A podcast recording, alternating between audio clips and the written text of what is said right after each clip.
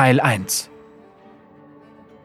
Wie anders hätte die Welt sein können, hätte diese Klinge ihr Ziel gefunden. Wächterschaftswerkmeisterin Yenda Kaya. Kapitel 1 Die kahle Ebene Santoras 18 Monate nach Viegos Krönung Callista Volcala Helgari, Feldherrin des kamavorischen Heeres, Speer des Silberthrons und Nichte des Königs, riss sich den Helm vom Kopf. Sie holte tief Luft und fuhr sich mit der Hand durch ihr langes, schweißnasses Haar. Die Sonne brannte auf sie herab, unbarmherzig und gnadenlos. Es war eine sengende Hitze, die in ihren Lungen brannte, aber langsam begann sich ihr Puls wieder zu beruhigen. Erst jetzt, als der Rausch des Kampfes nachließ, spürte sie das Stechen und den Schmerz der Wunden, von denen sie sich nicht erinnern konnte, sie sich zugezogen zu haben. Ihr Kopf fühlte sich schwer an und in ihren Ohren klingelte es. Hatte sie einen Schlag auf den Kopf abbekommen? Möglich, aber während der Schlacht hatte ein solches Durcheinander geherrscht, dass sie es nicht mit Sicherheit wusste. Ihre Arme waren schwer wie Blei, ihr Rücken schmerzte. Alles, was sie wollte, war auf den Boden zu sinken und die Augen zu schließen, aber sie tat es nicht. Kein Soldat wollte sehen, wie die Feldherrin sich ihrer Erschöpfung hingab. Also blieb sie stehen und betete zu den Ahnen, dass ihre Beine nicht einfach unter ihr nachgeben würden. Die staubige Ebene war übersät von tausenden Körpern. Dort, wo der Kampf am heftigsten getobt hatte, türmten sie sich auf den Linien, an denen die Truppen aufeinandergestoßen und gestorben waren. Die meisten lagen bewegungslos da, aber nicht alle. Überlebende beider Lager zuckten und stöhnten, aber gesiegt hatten die Kamavora. Während also ihre Verwundeten geborgen, ihre Verletzungen versorgt werden würden, hatte das Töten der Kämpfer und Kämpferinnen von Santoras bereits begonnen. Jenseits des Schlachtfelds sahen die Frauen und Töchter, Ehemänner und Söhne der Gefallenen von den Zinnen der abfallenden Sandsteinmauer ihrer Stadt zu. Callista meinte fast, ihr Weinen hören zu können. Innerhalb der Mauern herrschte wahrscheinlich Panik. Ihr König hatte alles aufs Spiel gesetzt, indem er sich Kamavor entgegengestellt hatte, aber nun war er tot und seine Stadt erobert. Weit hinter Callista, auf einer Anhöhe, die das Schlachtfeld überblickte, stand der verhängte Pavillon, von dem aus ihr König zusah, seine Gemahlin an der Seite. Viegos Wunsch war es gewesen, hier unten zu stehen, zu kämpfen, mit der mächtigen Klinge Heiligkeit in der Hand das Heer anzuführen. Schließlich entstammte er einer Reihe von Kriegerkönigen und sein Vater war der legendäre Löwe von Kamavor. Seit anderthalb Jahren war Viego nun König und er brannte darauf, seine Macht unter Beweis zu stellen, vor seinen Verbündeten wie vor seinen Kritikern. Vor dem Kampf hatte er die Ratschläge seiner Berater und Generäle abgetan, die ihn gedrängt hatten, aus der Entfernung zuzusehen, weit ab der Gefahr. Doch als diese abgezogen waren, hatte Callista ihn gestellt.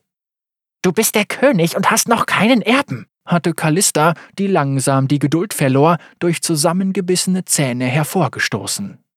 Ich bin es leid, im Schatten meines Vaters zu stehen, hatte Viego gefaucht. Er war für den Kampf gekleidet, in glänzend schwarzer, goldumrandeter Rüstung. Ich bin ein ebenso starker Krieger, wie er es war. Ich will, dass dieser Sieg mir gehört. Das wird er auch, egal ob du mit auf dem Schlachtfeld stehst oder nicht, erwiderte Callista. Die Geschichtsbücher werden es als einen Sieg König Viegos verzeichnen. Es spielt keine Rolle, ob du kämpfst. Für mich schon, hatte er hitzig zurückgegeben. Niemand sonst würde sich trauen, in diesem Tonfall mit ihm zu sprechen, aber schon als Kind hatte er stets ihre Bestätigung gesucht, und in gewisser Weise tat er das immer noch. Doch diesmal ließ er sich nicht umstimmen. Gerade hatte er den Mund geöffnet, um zu widersprechen, als Königin Isolde eine Hand auf seinen Arm legte. Callista ist weise, mein Liebster, hatte sie gesagt. Bleib an meiner Seite.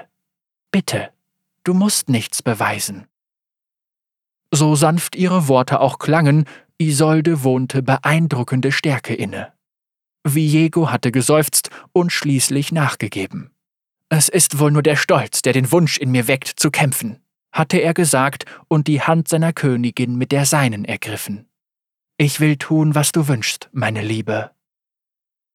Auf dem staubigen, heißen Schlachtfeld, inmitten der Toten und Sterbenden, reckte Callista ihren Speer in die Luft, um das Königspaar in der Ferne zu grüßen. Das sollte sich besser mal jemand ansehen, sagte eine Stimme, ein tiefer, grollender Bariton. Callista wandte sich um und entdeckte Ledros, ihren zuverlässigsten und fähigsten Hauptmann. Er war ein Hühne von Mann, überragte den nächstgrößten Mann der Herrscher Karmavors um fast zwei Köpfe und sein von der Sonne dunkel gebräuntes Gesicht war von einem Gewirr blasser Narben überzogen. Wie bei allen standeslosen Fußsoldaten der Herrscher bestand seine Rüstung aus wenig mehr als einem Brustharnisch aus gehärtetem Leder, einem unscheinbaren Bronzehelm und ledernen Beinplatten. Sein großer hölzerner Schild war zersplittert, und als er ihn von seinem Arm löste, zerfiel er in Stücke. Es war ein gewaltiger Arm, so dick wie anderer Männer Oberschenkel. Er war mit Blut bespritzt, aber nur wenig davon war seines. Callista starrte ihn an und versuchte zu verstehen, was er meinte. Er deutete auf die Seite ihres Kopfes und sie hob die Hand an die Schläfe. Stirnrunzelnd betrachtete sie ihre blutigen Fingerspitzen. Dann warf sie einen Blick auf ihren Helm, den sie lose in ihren tauben Fingern hielt, und sah den seitlich eingekerbten Riss. Axthieb. Er konnte sie nur gestreift haben, sonst läge sie jetzt bei den anderen Leichen im Staub. Sie hatte Glück gehabt, und Ledros wusste das. Es ist nichts, Hauptmann, sagte sie. Ledros hielt ein Büschel Haare in der Hand, an denen als grausige Trophäe ein abgetrennter Kopf baumelte der Herrscher von Santoras. Es war der Tod dieses Kriegerkönigs, der den Kampfgeist des feindlichen Heeres gebrochen hatte, und als die ersten Soldaten und Soldatinnen die Flucht ergriffen, war das Ende absehbar gewesen. Auf dem Schlachtfeld war die Angst eine ansteckende Krankheit, und die Entschlossenheit einer Armee konnte schnell ins Wanken geraten.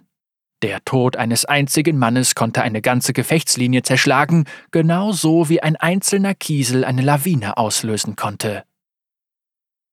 Das war ein guter Kampf, sagte Callista. Der feindliche König hatte den Ruf eines unübertroffenen Schwertkämpfers gehabt, und bei dem, was Callista gesehen hatte, war dieser Ruf auch nicht übertrieben gewesen.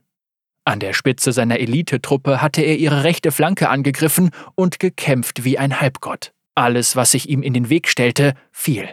Die Reihen Karmavors hatten nachgegeben und drohten aufzubrechen, bis Letros sich durch das Gefecht gekämpft hatte, um ihm entgegenzutreten.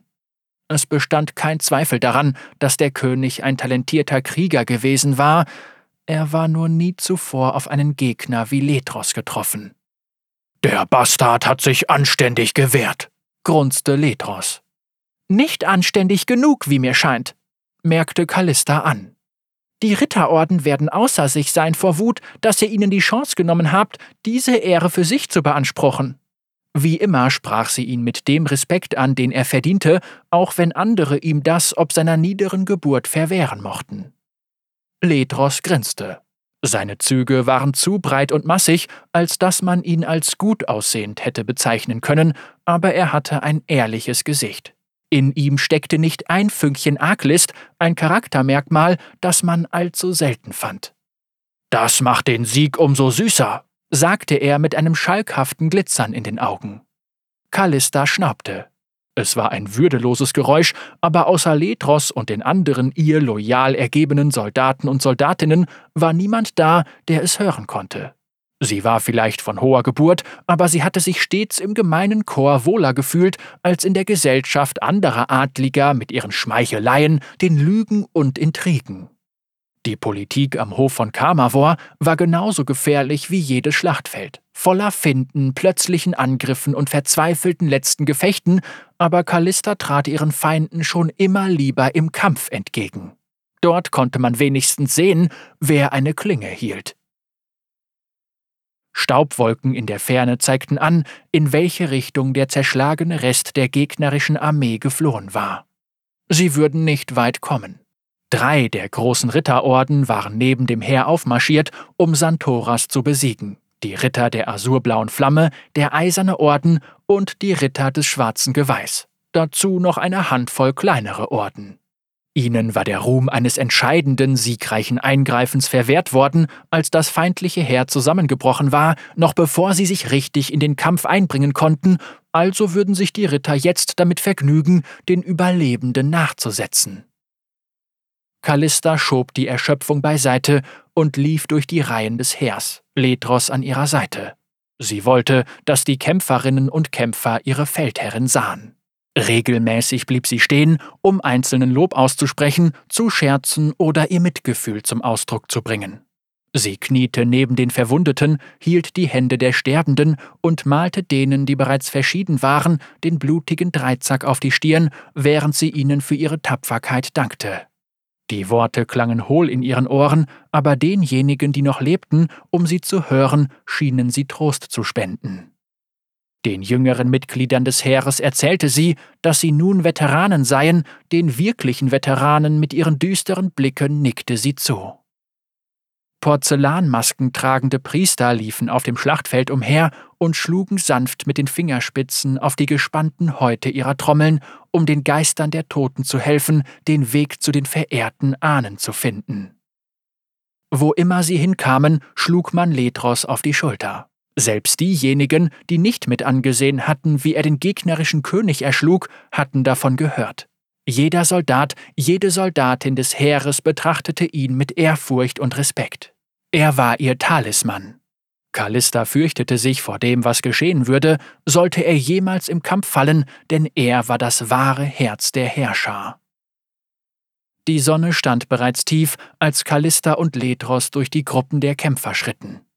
Ihre Kehle war ausgedörrt und staubig, und sie nahm den Wasserschlauch, den ihr einer ihrer Offiziere anbot, dankbar an.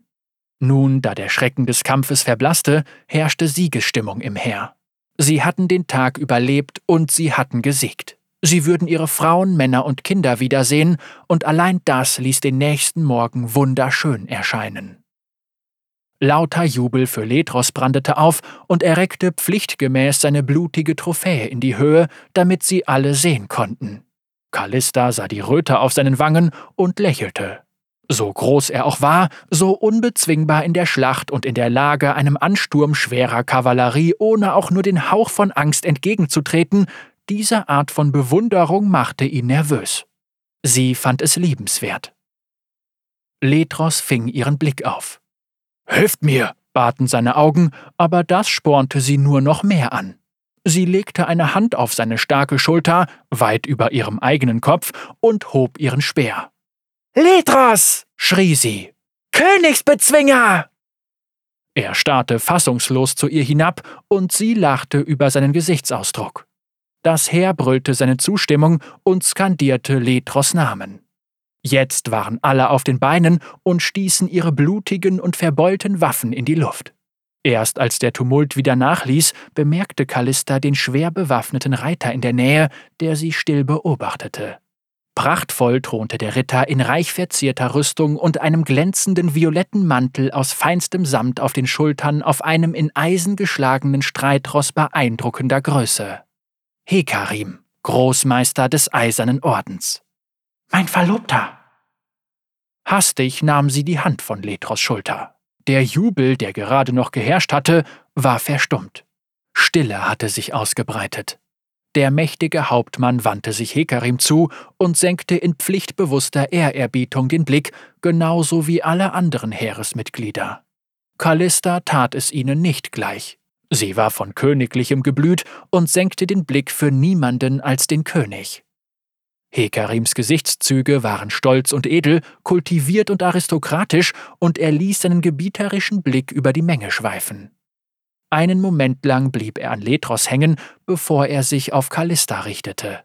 Sein lockiges, schulterlanges Haar war dunkel, seine olivfarbene Haut makellos. Seine Augen hatten das tiefe Grün des Ozeans und sie brannten mit einer Intensität, die gleichzeitig anziehend und gefährlich war. Er saß ab und glitt mit einem Scheppern seiner Rüstung elegant zu Boden. Auch er war groß und breitschultrig. Nicht Letros groß, aber wer ist das schon?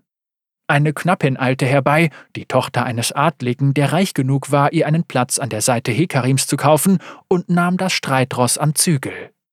Das Tier schnaubte und stampfte mit dem eisenbeschlagenen Huf auf, Wildheit im Blick.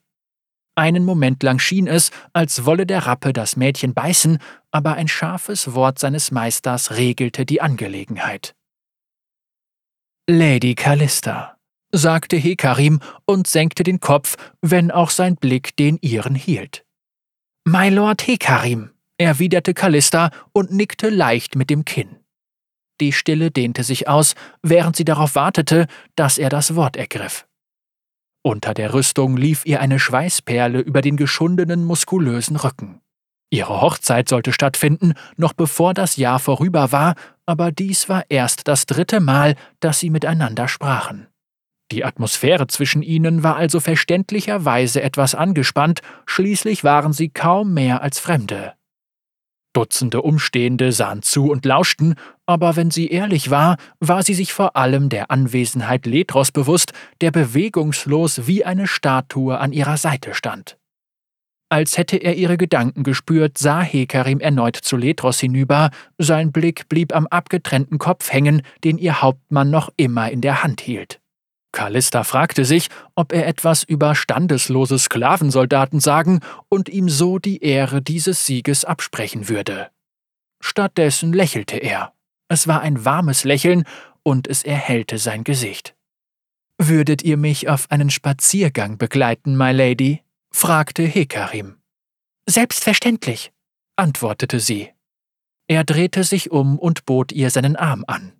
Callista reichte ihren Speer an einen Diener, trat an seine Seite und legte ihre Hand sanft auf seine verzierte Armschiene.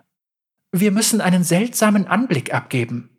Ein vergnüglicher Nachmittagsspaziergang durch den Park hätte wohl besser zu einem verlobten Paar gepasst, aber hier waren sie und schritten mitten durch die Toten und Sterbenden. Hekarims Aufzug war makellos und Callista war sich der Tatsache, dass sie von Blut, Staub und Schweiß bedeckt war, nur allzu bewusst. Sagt nie, ich brächte euch nicht an die hübschesten aller Orte, murmelte Hekarim, ein Lächeln in der Stimme. Wenn ihr Glück habt, zeige ich euch das nächste Mal ein Massengrab. Oder wir spazieren durch einen Sumpf. Natürlich nur in Anwesenheit angemessener Anstandsbegleitung. Callista war erleichtert zu sehen, dass er offenbar Humor besaß. Sie fühlte, wie die Anspannung zwischen ihnen ein wenig nachließ und sah zu ihm auf. Wie hatte er es angestellt, so perfekte Zähne zu bekommen? fragte sie sich gedankenverloren. Es ist schön, euch lächeln zu sehen, my Lady, sagte er sanft. Sie sah sich um. Es überrascht mich, dass ich dazu in der Lage bin, gab sie zu. In Anbetracht der Umstände. Ihr habt heute einen überzeugenden Sieg errungen. Ein Sieg, der in die Geschichte eingehen wird. Im Namen des Königs. Ehre sei mit ihm. Natürlich. Die Mitglieder des Heeres standen stramm und salutierten, als sie vorübergingen. Sie verehren euch wirklich, nicht wahr? bemerkte Hekarim. Sie schätzen eine Feldherrin, die sie nicht wie Abschaum behandelt. Hekarim grunzte. Callista war sich nicht sicher, ob er belustigt war oder ob er über diesen Gedanken noch nie wirklich nachgedacht hatte. Tatsächlich hatten das nur sehr wenige Adlige. Es gibt Stimmen, die befürchten, ihr habt zu viel Macht über das gemeine Volk, sagte er nachdenklich. Weil ich sie nicht wie die Schafe zur Schlachtbank führe? Weil es so viele sind, erwiderte Hekarim und kratzte sich am Kinn. Die Vergangenheit hat bereits Volksmonarchen gesehen, die durch die Erhebung der niederen Massen an die Macht gekommen sind. Callista lachte. Jeder, der glaubt, ich habe vor, den Silberthron an mich zu reißen, ist ein armseliger Narr, sagte sie. Ich habe kein Verlangen danach zu herrschen und ich verabscheue Politik. Ich halte mich lieber ans Schlachtfeld. Hekarim lächelte. Bei den Ahnen, er ist ein gut aussehender Mann. Und ihr führt eure Truppen gut, sagte er. Aber bei einem Mangel anständiger Gerüchte gibt es viele, die das Bedürfnis verspüren, welche zu erfinden. Allerdings ist es wohl auch den Gerüchten zumindest nicht abträglich, euren besten Sklavensoldaten zum Königsbezwinger zu erklären. Callista runzelte die Stirn. Ich kümmere mich tatsächlich nicht um das, was hinter meinem Rücken geflüstert wird, stellte sie klar. Der Hof ist eine Schlangengrube. Hekarims Gesichtsausdruck wurde ernster, und es war, als habe sich eine Wolke vor die Sonne geschoben. Er blieb stehen und wandte sich Callista zu, wobei er ihre Hände mit den seinen ergriff. Es war das erste Mal, dass sie einander wirklich berührten.